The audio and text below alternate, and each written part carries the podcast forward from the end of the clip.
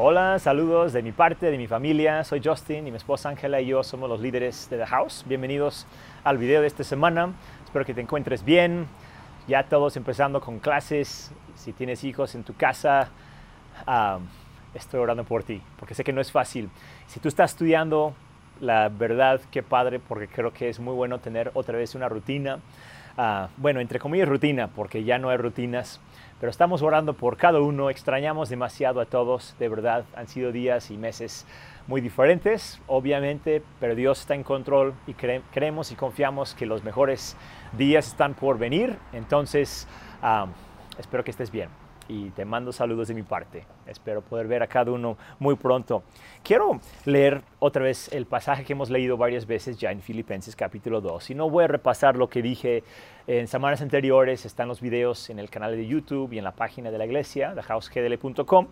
Pero quiero cambiar un poquitito eh, de tema, pero quiero hablar de pues, parte de lo mismo y con el mismo pasaje, para una palabra específica que quiero señalar el día de hoy, que cada semana que he leído este pasaje como que ha brincado de la página porque es un término que como que no hubiera esperado aquí en este pasaje. Llevamos varias semanas hablando de la idea de la unidad, de qué es ser uh, de un solo, una solamente, un solo sentir, un solo corazón, hablando de, del perdón, de la humildad, del servicio. De hecho, Jesús es el mejor ejemplo de eso. Del cielo vino a la tierra para estar entre nosotros, para ayudarnos y conocernos, entender lo que estamos viviendo y, y eso que es Dios. Y ya entendía pero decidió venir y estar con nosotros. Entonces, lo que Pablo aquí está diciendo es realmente lo mismo, que nosotros para poder ayudar a otros, tenemos que pensar como ellos, tenemos que entender a las demás personas. Y esto te sirve y me sirve tanto en la casa, como en el trabajo, como en la escuela, en todos uh, los ambientes y los contextos de la vida. Podemos aprovechar esta idea de empatía o de conocimiento, de sabiduría, para poder relacionarnos mejor. Pero déjeme leer rapidísimo el pasaje este, y luego quiero hacer énfasis, como mencioné, en una palabra específica.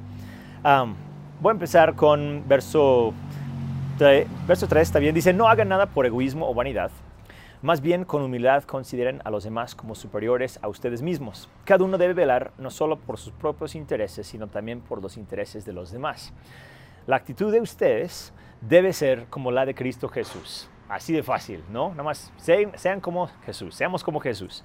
Así de fácil. Dice, quien, siendo por naturaleza Dios, no consideró el ser igual a Dios como algo a que aferrarse. Por el contrario, se rebajó voluntariamente, tomando la naturaleza de siervo y haciéndose semejante a los seres humanos. Y al manifestarse como hombre, se humilló a sí mismo y se hizo obediente hasta la muerte y muerte de cruz.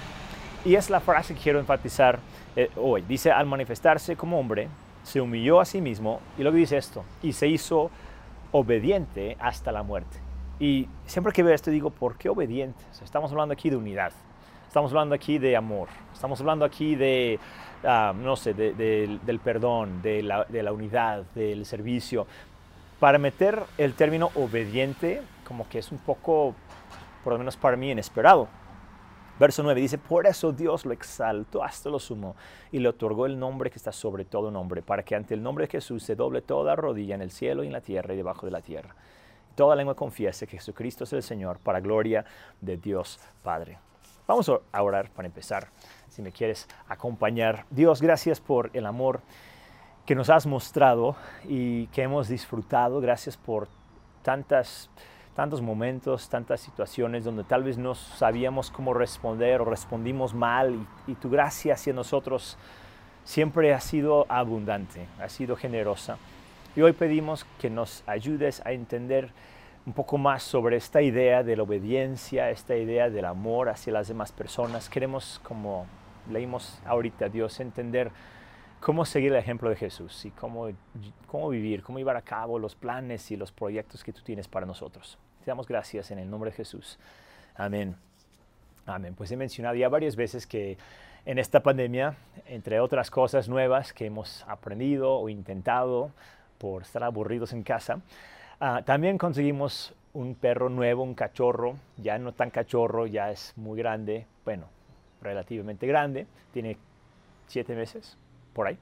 Se llama DJ, lo he mencionado, es un amor, es un cachorro, la, verdad, súper cariñoso, demasiado cariñoso.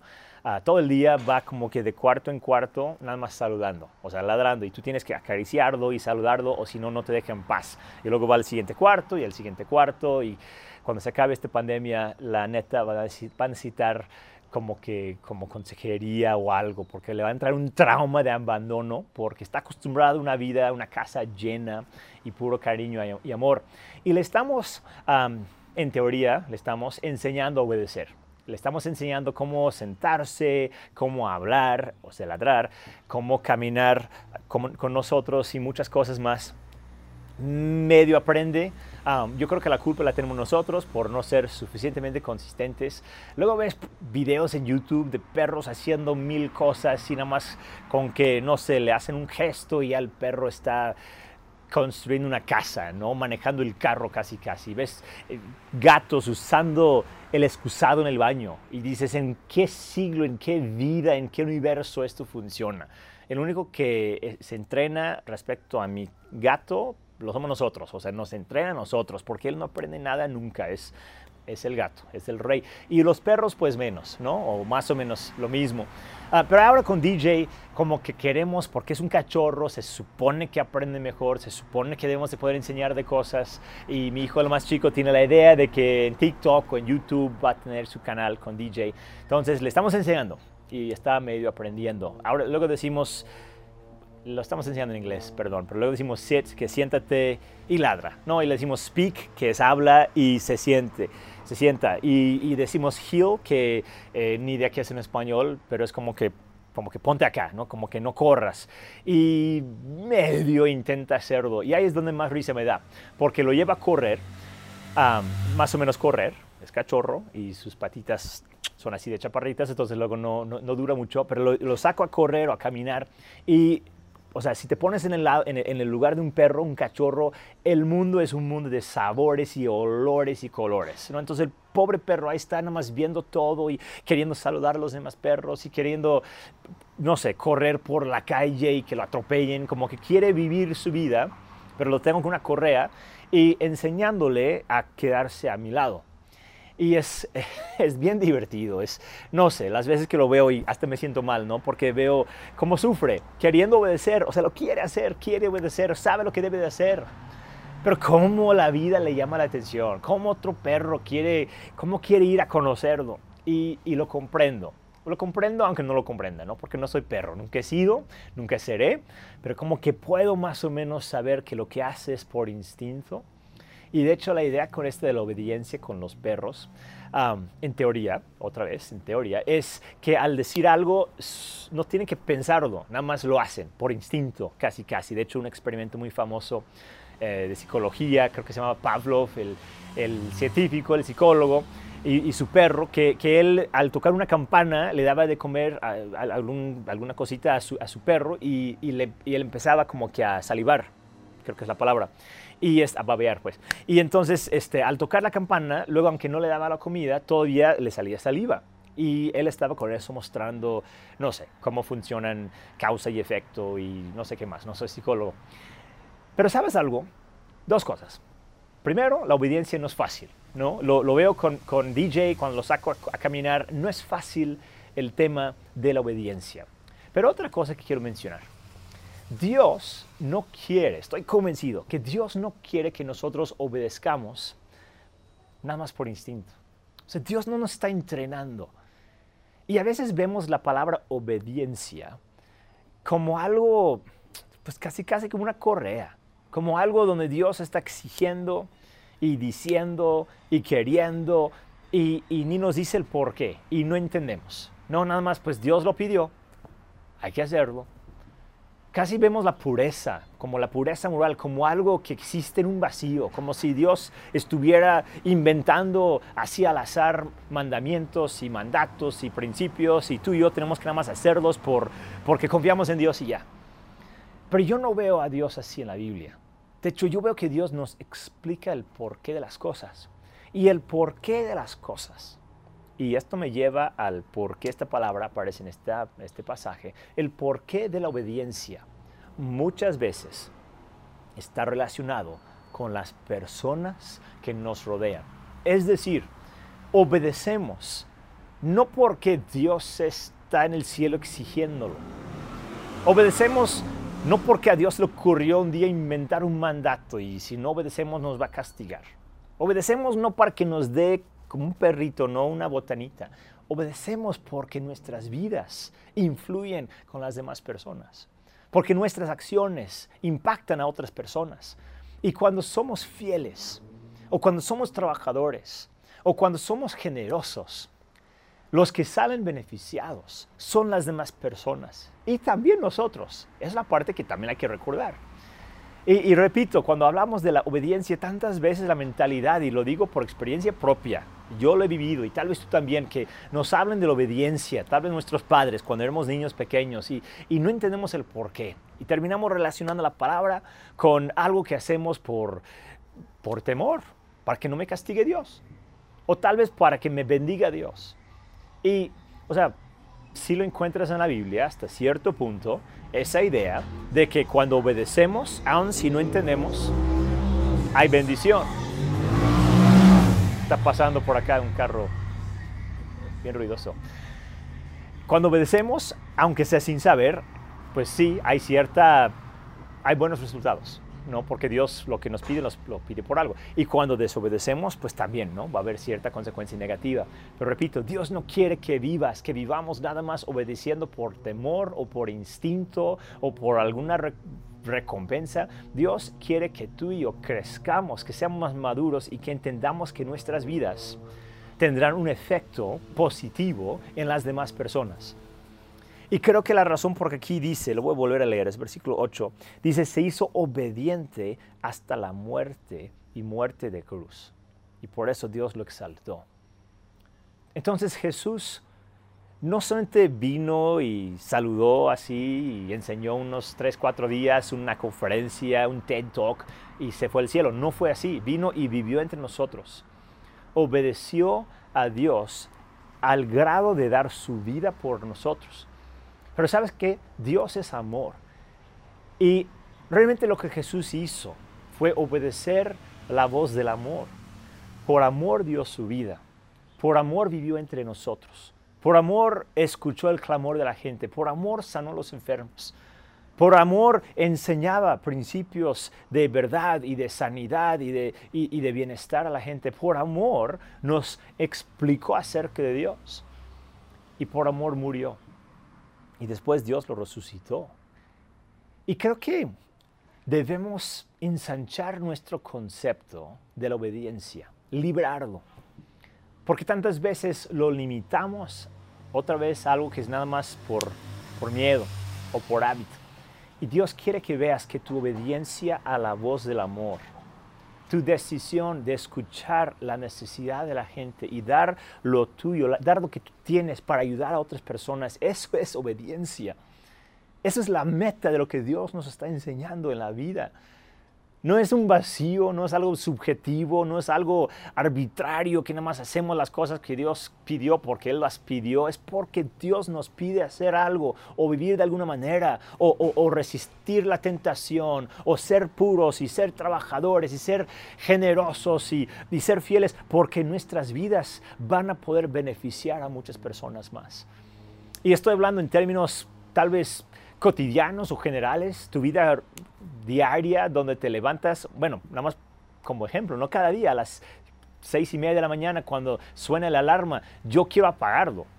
No sé si tú eres de las personas que te despiertas cantando, yo no soy así, el, el alarma suena y yo despierto diciendo palabras que no puedo repetir, porque no me quiero levantar.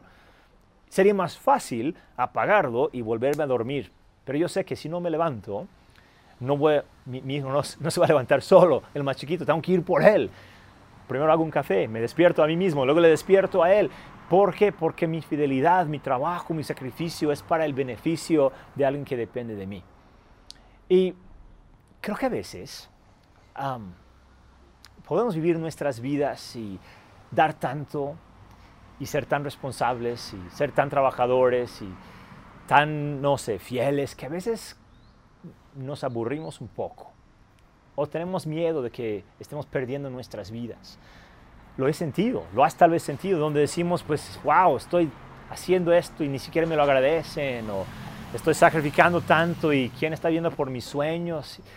Y hay momentos para evaluar tu vida y decir, esto no es sano lo que estoy haciendo, esta es una relación tóxica o, o es una expectativa no realista. Y si hay momentos para poner límites, para tomar decisiones sabias, estoy de acuerdo. Pero también hay muchos momentos en la vida cuando lo que estamos haciendo es correcto y sí estamos dando nuestras vidas, pero lo estamos haciendo porque ayuda a las demás personas. Y no solamente eso, la segunda parte que leí aquí dice que Dios le recompensó a Jesús, le dio el nombre que está por encima de todo nombre. Y Dios no está pidiendo que muramos físicamente, que demos nuestra vida por las demás personas, ¿no? Físicamente, normalmente. Y tampoco nos está diciendo que vamos a ser como Jesús, el nombre por encima de todos los nombres. Pero sí te está diciendo que vas a dar algo. Va a haber un costo, un sacrificio cuando escuchas la voz de amor. Invitándote a dar tu vida, pero también va a haber una recompensa. También va a haber un resultado positivo en tu vida, en mi vida y también a las personas a quienes estamos sirviendo. Debemos ser obedientes no por instinto y no por temor, sino porque tenemos certeza y fe y confianza y visión y, la seguridad que Dios algo está haciendo en nuestras vidas, que por algo estamos aquí en la tierra y es para bendecir a otras personas.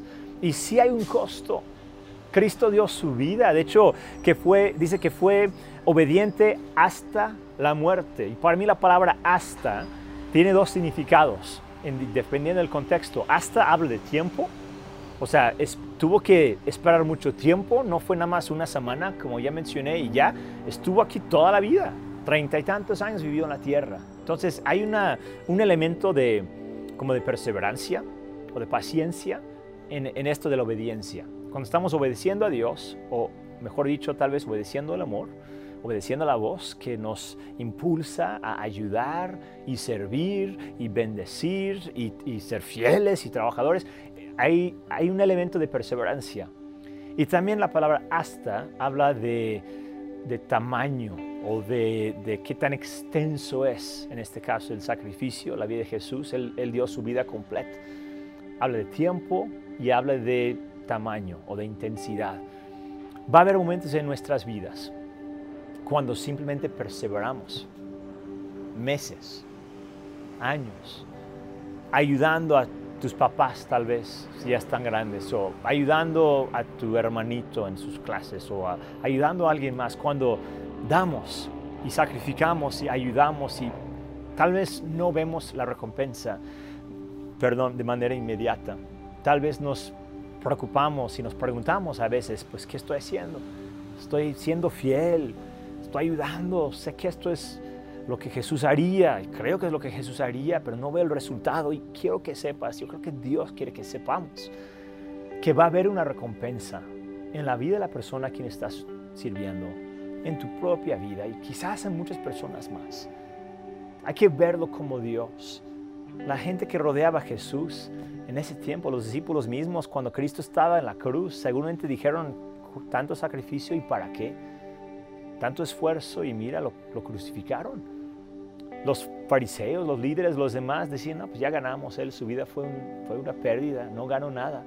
Pero tú y yo sabemos cómo terminó esa historia, más bien cómo continúa esa historia.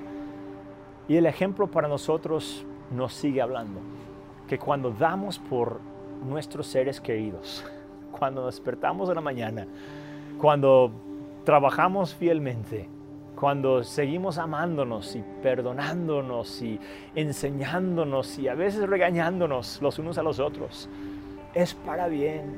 Y sí es mucho tiempo y sí a veces es mucho sacrificio, más de lo que tal vez las demás personas saben, pero Dios sí sabe. Y quiero, que, quiero que lo veas de esta manera. Sí, incluso ahora en estas semanas que estamos medio volviendo a una rutina con clases y muchas cosas más, el, a veces entra cierta, cierto sentimiento de sacrificio ¿no? y de trabajo, puede ser, también emoción y también visión. Algo muy padre de la rutina es que también nos ayuda como que a orientarnos ¿no? y, y agendar nuestras vidas un poco más, siempre pasa después del verano. Pero puede ser que has sentido también cierta frustración y tal vez cierta anonimidad de decir, mi vida, ¿para qué? ¿Quién me está ayudando a mí? ¿A mí quién me está celebrando? ¿A quién me, quién me está sirviendo a mí? Dios te está viendo, Dios te está sirviendo, Dios te está usando. Tu vida vale mucho porque estás impactando a muchas personas más, aunque no lo sepas, aunque no te lo, aunque no te lo agradezcan todavía. Pero de verdad yo puedo como que sentir y percibir en este pasaje y a lo largo, a, través de la Biblia, cómo la voz de Dios nos está llamando a entender que tenemos un propósito en la vida y va más allá de nosotros.